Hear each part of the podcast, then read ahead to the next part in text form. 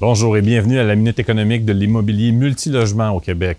En cette circonstance très exceptionnelle de pandémie, j'ai le plaisir de vous accueillir à la maison pour euh, le tournage de plusieurs épisodes. Mon nom est Christian Bordelot, je suis CFO chez MREX.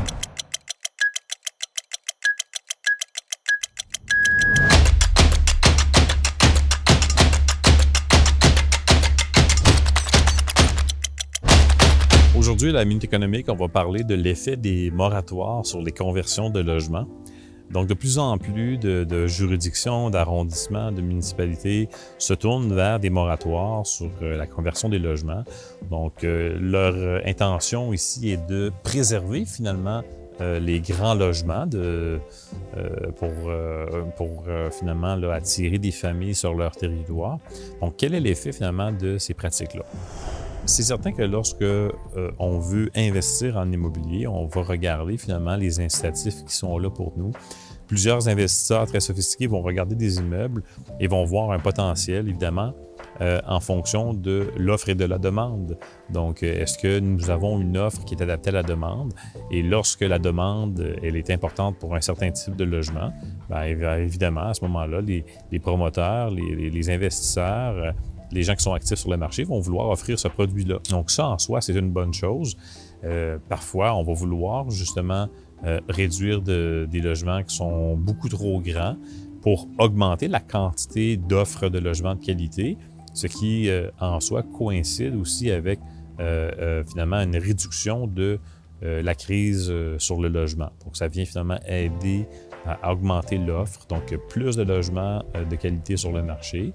Euh, et cela peut être euh, très, très bien. Là, l'effet pervers, évidemment, parce que souvent dans les politiques, euh, il y a une idée qui est louable, donc on veut préserver de grands logements pour des familles.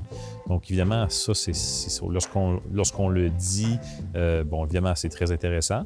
la réalité étant, par contre, que en empêchant les investisseurs finalement de faire des conversions de logements, on vient décourager l'investissement et en décourageant l'investissement, finalement, ce qui se produit, c'est qu'on n'augmente pas la quantité de logements de qualité disponibles sur le marché, euh, ce qui contribue finalement à accentuer encore la crise du logement.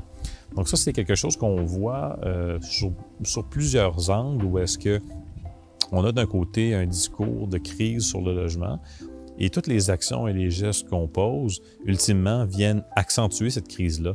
La réalité est que euh, la crise euh, euh, sur le logement, elle est artificiellement créée. si on laissait les promoteurs immobiliers, les investisseurs répondre à la demande, on n'aurait pas une crise du logement sur les épaules. malheureusement, des interventions qui sont très louables, des interventions tarte aux pommes, des administrations, des politiciens qui mettent en place des règlements ou des politiques qui empêchent finalement euh, les promoteurs de répondre à la demande, euh, ainsi contribuent euh, à la crise sur le logement.